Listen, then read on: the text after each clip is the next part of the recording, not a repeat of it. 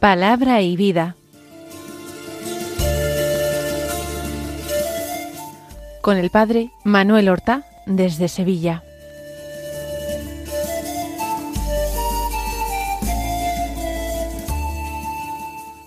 En el nombre del Padre y del Hijo y del Espíritu Santo. Amén. Alabados sean Jesús y María. Muy buenos días, queridos amigos, oyentes de Radio María y seguidores del programa Palabra y Vida. Hoy es el sábado de la primera semana del Adviento, un sábado que es 9 de diciembre. La Iglesia celebra este día la memoria de San Juan Diego, el indio que recibió la visita de Nuestra Señora la Virgen de Guadalupe. Él había nacido en el año 1474. Era un indio que se convirtió al cristianismo con cincuenta años. Quedó viudo, sin hijos, y se fue a vivir con un tío suyo, Juan Bernardino. Un día, mientras caminaba al pasar cerca del cerro del Tepeyac, la Santísima Virgen le llamó desde allí y lo envió con una misión ir al obispo de México con un encargo para mostrar la veracidad de esta aparición, porque él no fue creído eh, la primera vez que fue a la casa del obispo, la Virgen le dijo que cortara una serie de rosas de Castilla. Sorprendentemente estaban florecidas allí en el cerro, a pesar de la época del año, que era el mes de diciembre. Entonces él cogió en su ayate, en esa manta con que se cubría, todas las rosas que pudo y las llevó al palacio episcopal. Y allí, una vez que fue llevado a la presencia del obispo, soltó su manta, su ayate y cayeron al suelo las rosas, pero en ese momento se produjo el prodigio de que el obispo también vio a la Santísima Virgen en la manta de Juan Diego y esa imagen quedó impresa en la tela, impresa de una manera milagrosa. Fue el comienzo de conversiones masivas al cristianismo de aquellos indios. Juan Diego el resto de su vida lo pasó precisamente hablando con sus conciudadanos, con las personas de su raza y dando testimonio de los mensajes de la Virgen que le había hablado en su lengua nativa. Juan Diego murió el 30 de mayo del año 1548. Tenía setenta y cuatro años. Fue canonizado en el año 2002 por el Papa San Juan Pablo II. Vamos ahora nosotros a acudir a la palabra de Dios que se proclama en la misa del día de hoy. Vamos a meditar en esta palabra de Dios. Conforme a lo que hemos previsto en este tiempo de Adviento, leemos en primer lugar el Evangelio. Hoy tenemos un texto de San Mateo, desde el capítulo nueve, versículo treinta y cinco, hasta el capítulo diez, versículo uno, y además los versículos cinco, primera parte, y seis a ocho de este mismo capítulo diez de San Mateo. Dice así, en aquel tiempo Jesús recorría todas las ciudades y aldeas, enseñando en sus sinagogas, proclamando el Evangelio del reino y curando toda enfermedad y toda dolencia. Al ver a las muchedumbres, se compadecía de ellas, porque estaban extenuadas y abandonadas como ovejas que no tienen pastor entonces dice a sus discípulos La mies es abundante, pero los trabajadores son pocos. Rogad pues al Señor de la mies que mande trabajadores a su mies. Llamó a los doce discípulos y les dio autoridad para expulsar espíritus inmundos y curar toda enfermedad y toda dolencia. A estos doce los envió Jesús con estas instrucciones. Id a las ovejas descarriadas de Israel. Id y proclamad que ha llegado el reino de los cielos. Curad enfermos, resucitad muertos, limpiad leprosos, arrojad demonios. Gratis habéis recibido, dad gratis. Comienza el texto diciendo que Jesús recorría todas las ciudades y aldeas. Este fue el estilo del Señor, estilo de profeta itinerante. El Señor no estableció su sede en algún lugar, ni en una casa o en una sinagoga concreta, ni en un pueblo o en una plaza. No sentó cátedra como hacían los doctores de la ley, los escribas de su tiempo. Él recorría ciudades, pueblos, aldeas, sin despreciar lugares de población muy escasa. Y recorre principalmente Galilea, que fue el campo de su misionar. Samaria la atravesó circunstancialmente para ir al sur a Judea. Y a Judea acudió para celebrar en Jerusalén las fiestas de los judíos, las fiestas de Pascua, las fiestas de la dedicación del templo, la fiesta de los tabernáculos o de las chozas, así era también llamada. Y entonces allí en Judea, en Jerusalén particularmente, el Señor predicaba, aunque sabemos que tenía unos grandes amigos suyos en una población muy cercana a eh, Jerusalén, que era Betania. Pues Jesús recorría todas las ciudades y aldeas. El que es discípulo de Jesús tiene que seguirle.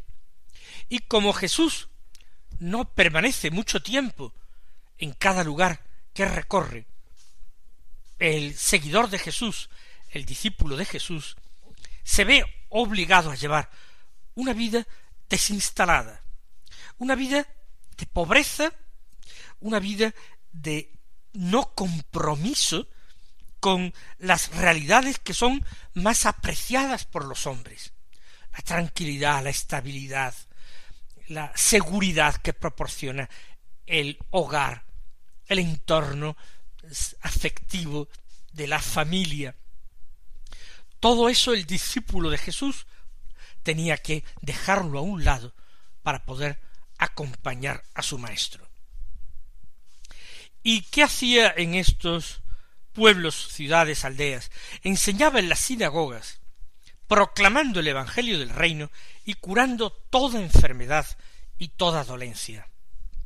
Las sinagogas, sobre todo en la primera parte del ministerio público de Jesús, fueron el lugar más adecuado para sus enseñanzas. Era el lugar en que se reunían los judíos el sábado, el día en que nadie trabajaba, sino que guardaba ese descanso sabático mandado por la ley de Dios.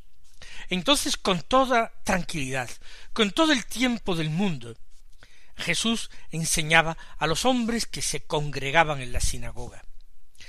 Tomaba ocasión de la palabra de Dios, que se proclamaba, la comentaba y hacía unos comentarios extraordinariamente sugerentes, extraordinariamente nuevos, de forma que la gente se asombraba. Por una parte decía, este enseña de una manera distinta a los escribas, este habla con autoridad. Y también decían, pero ¿dónde ha estudiado este?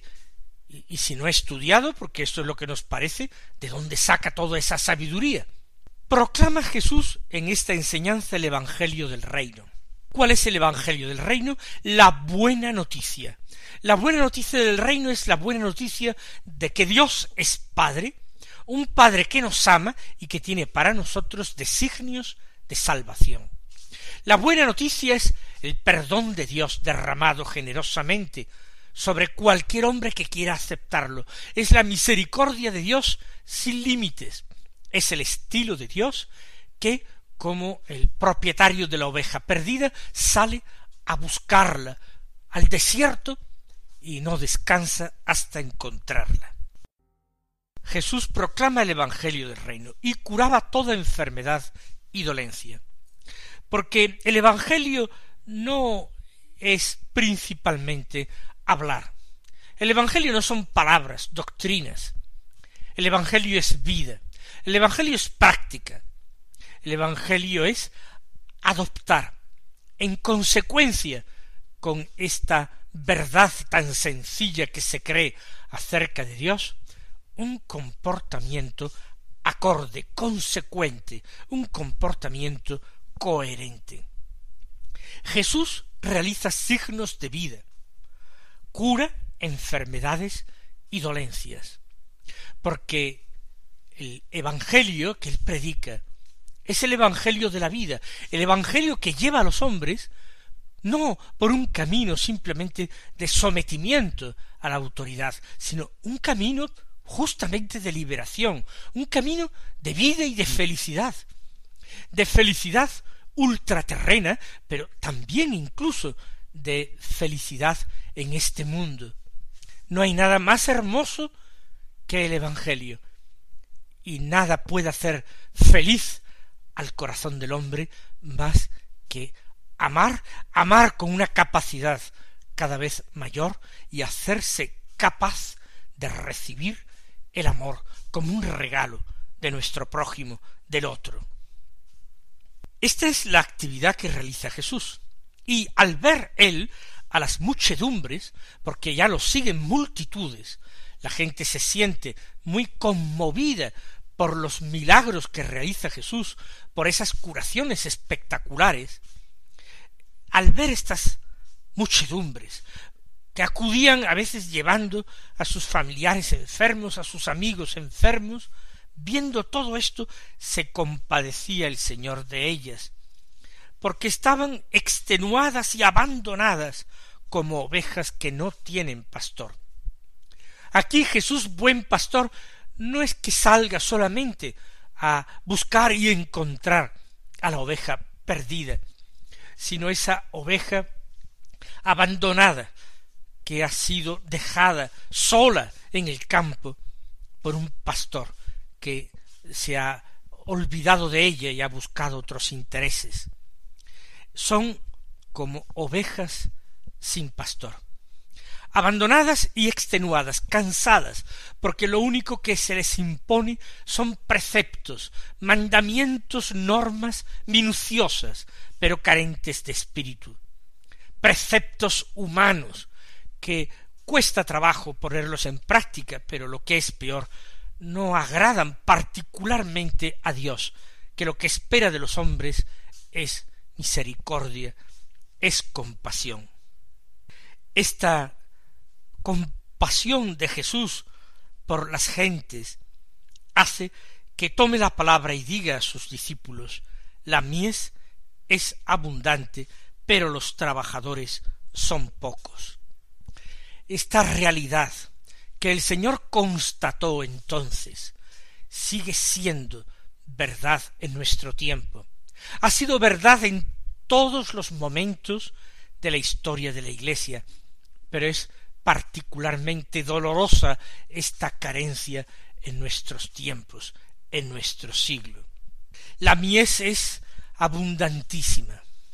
Hay miles de millones de personas en este mundo, miles de millones que no conocen al verdadero Dios, al Dios y Padre de nuestro Señor Jesucristo, que no creen en la redención que el Señor Jesús obró muriendo en la cruz por nuestro amor. Es abundantísima esta mies, pero qué pocos son los trabajadores.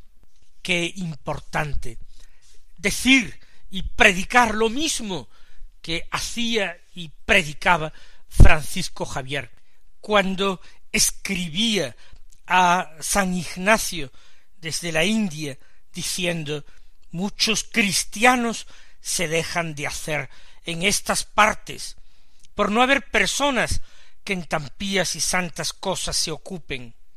Muchas veces me mueven pensamientos de ir a los estudios de esas partes, es decir, a las universidades y escuelas de Europa, dando voces como hombre que tiene perdido el juicio, y principalmente a la Universidad de París, diciendo en la Sorbona a los que tienen más letras que voluntad para disponerse a fructificar con ellas.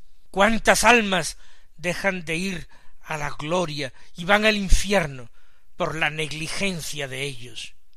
Y así como van estudiando en letras, si estudiasen en la cuenta que Dios nuestro Señor les demandará de ellas y del talento que les tiene dado, muchos de ellos se moverían tomando medios y ejercicios espirituales para conocer y sentir dentro de sus almas la voluntad divina, conformándose más con ella que con sus propias afecciones, y diciendo Aquí estoy, Señor, ¿qué debo hacer? Envíame a donde quieras, y si conviene, aun a los indios.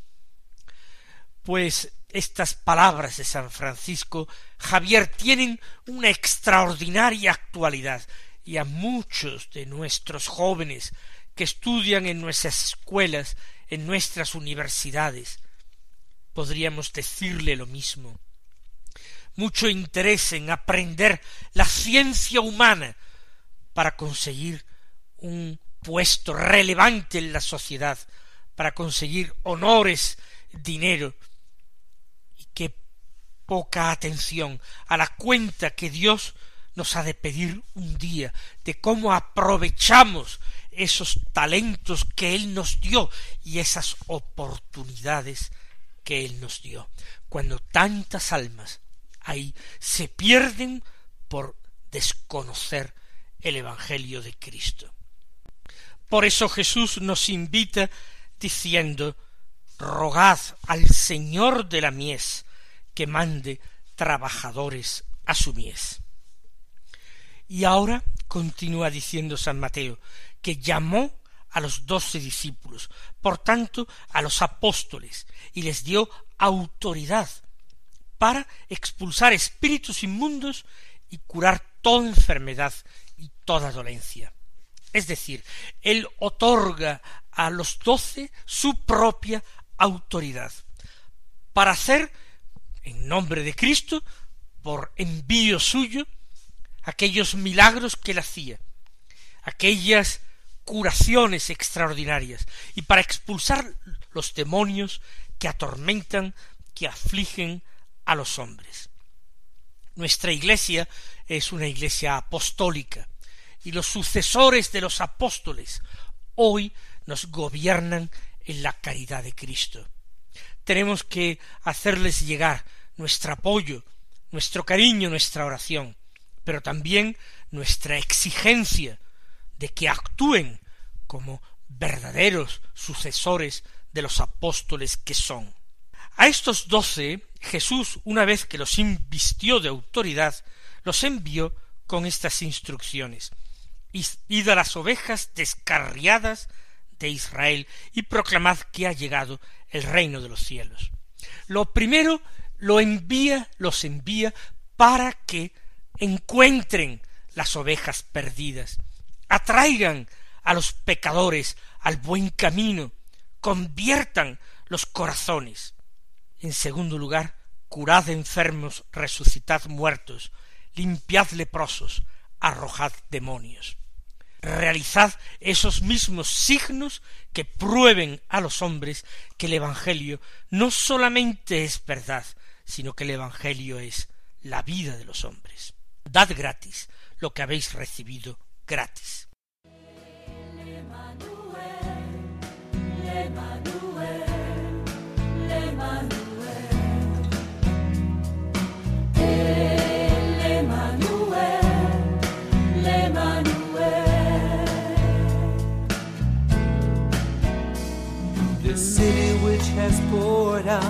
has us on our way. By following Christ together with Peter, our faith is born again. The living word that makes us new and grows in our hearts.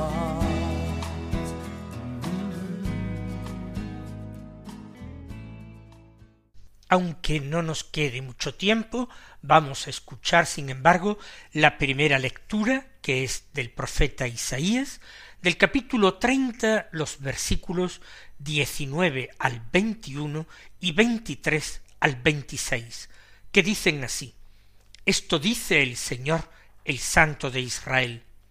Pueblo de Sión, que habitas en Jerusalén, no tendrás que llorar, se apiadará de ti al oír tu gemido, apenas te oiga te responderá. Aunque el Señor te diera el pan de la angustia y el agua de la opresión, ya no se esconderá tu maestro, tus ojos verán a tu maestro. Si te desvías a la derecha o a la izquierda, tus oídos oirán una palabra a tus espaldas que te dice Este es el camino, camina por él. Te dará lluvia para la semilla que siembras en el campo, y el grano cosechado en el campo será abundante y suculento. Aquel día tus ganados pastarán en anchas praderas, los bueyes y asnos que trabajan en el campo comerán forraje fermentado, aventado con pala y con rastrillo. En toda alta montaña, en toda colina elevada, habrá canales y cauces de agua el día de la gran matanza cuando caigan las torres. La luz de la luna será como la luz del sol, y la luz del sol será siete veces mayor, como la luz de siete días, cuando el Señor vende la herida de su pueblo y cure las llagas de sus golpes. Apenas podemos decir nada, pero fijémonos que se trata de un oráculo de consolación, un oráculo de consolación que puede también servirnos a nosotros, hoy, aquí, en nuestro tiempo. Aunque el Señor te diera el pan de la angustia y el agua de la opresión. Sin embargo, vivimos en los tiempos del Mesías. El Maestro no se esconderá. Si te desvías a la izquierda o a la derecha, Él está a tu espalda para corregirte. No hay pues que caminar temerosos sino solamente atentos. Más aún, el Señor nos da su gracia de tal forma que nuestros pequeños esfuerzos resultan multiplicados y nuestra vida bendecida. Nosotros sembramos la semilla, pero dice, Él te dará la lluvia, y ese grano que coseche será abundante y suculento. Demos gracias al Señor que así nos trata y robustece nuestros corazones afligidos. Él os colme de sus bendiciones y hasta mañana si Dios quiere.